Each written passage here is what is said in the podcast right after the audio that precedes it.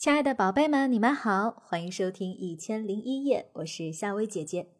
今天晚上又到了夏薇姐姐和宝贝们讲故事的时间了。如果想听到夏薇姐姐更多的睡前故事，宝贝们可以搜索关注夏薇姐姐的睡前故事。那么今晚夏薇姐姐要和宝贝们讲的这个故事，名字叫《长耳朵兔和小老虎的故事》。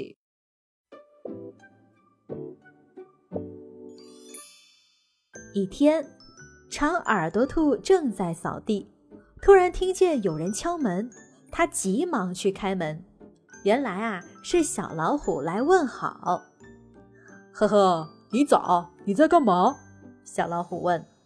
长耳朵兔说：“我在收拾房间，没时间陪你玩。”小老虎说：“哦，你这么忙，我还是走吧。”小老虎想让长耳朵兔有时间玩，悄悄地把长耳朵兔的时钟拨慢了，还大声地对长耳朵兔说：“滴滴滴，回头见，长耳朵。”长耳朵兔打扫好房间，正在休息。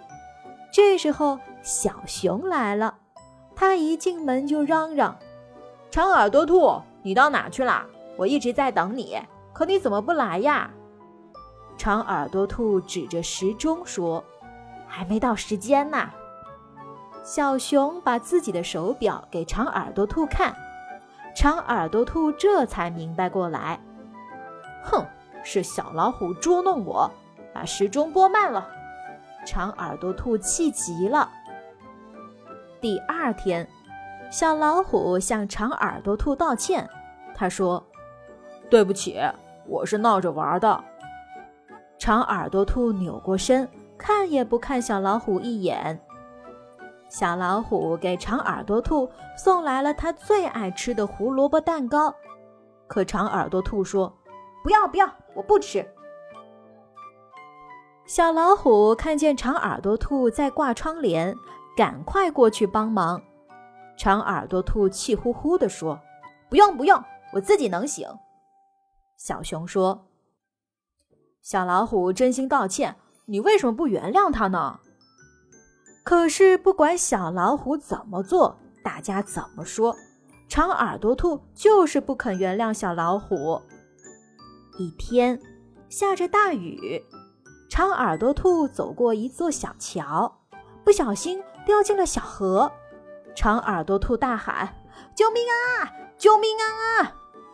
小老虎听到了喊声，跳进河里，把长耳朵兔救上来。长耳朵兔看了看小老虎，只见它浑身上上下下湿淋淋的，只有真正的好朋友才会勇敢地跳进河里救它。就在这时候，长耳朵兔原谅了小老虎。宝贝们。小老虎把长耳朵兔子的表调慢了，捉弄长耳朵兔子确实是不对的。但是小老虎也认识到了自己的错误，也很真诚的道歉了，而且还救了长耳朵兔子，说明啊，小老虎还是一个善良的动物，只是犯了错。对待这样的小老虎，咱们是不是可以原谅它呢？谁没有犯过错呀？只是能够认识到自己的错误，真诚的道歉，并承诺以后会改变的，宝贝们也会原谅他的，是不是呢？希望宝贝们有原谅别人的心胸，也有勇于承认自己错误的勇气。